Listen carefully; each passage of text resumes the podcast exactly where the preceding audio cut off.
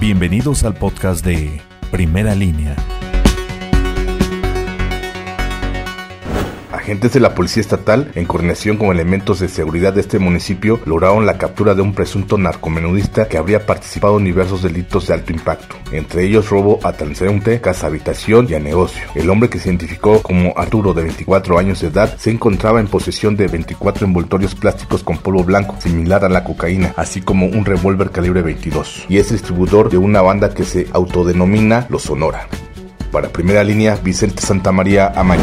Vecinos de la colonia México Sur señalaron abuso de autoridad en contra de un elemento de la Policía Federal, quien presuntamente disparó en contra de dos menores de edad. Uno de ellos fue golpeado por el elemento que se encontraba fuera de servicio. Los hechos ocurrieron sobre la calle 30 Sur en la colonia 3 de Mayo. Aseveraron que los agraviados trabajan en una tortillería. Sin embargo, un elemento de la Policía Federal acusándolos de repartir drogas droga, situación que generó una gresca. Para primera línea, Gustavo Ortiz.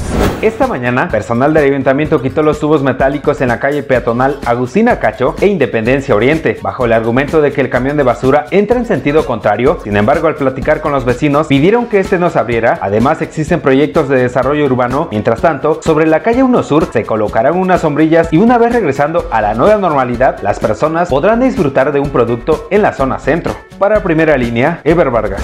La diócesis de Tehuacán tiene registro de al menos cuatro perfiles de Facebook, los cuales han realizado extorsiones a feligreses argumentando ser parte de la diócesis y robando incluso información de algunos párrocos, señaló el encargado de comunicación de la diócesis José Santos Méndez. Refirió que los extorsionadores inventan que algún sacerdote sufrió un accidente por lo cual requieren apoyo económico o que se necesita recurso para pagar el pasaje de algún miembro, por lo que hizo un llamado a la ciudadanía para que no se dejen sorprender. Para primera línea, Carolina Espinosa.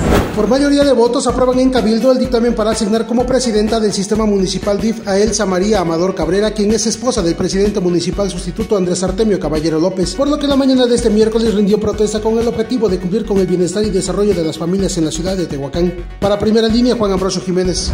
Con 10.229 casos y 1.390 muertos por COVID-19, fue como arrancó el mes de julio en Puebla, ya que en las últimas 24 horas se sumaron 199 casos y 63 decesos respectivamente, con una tasa de letalidad del 13.58%. Así lo informó el titular de la Secretaría de Salud Estatal José Antonio Martínez García. Para primera línea, Susana Vázquez Gil. Primera línea, periodismo ante todo.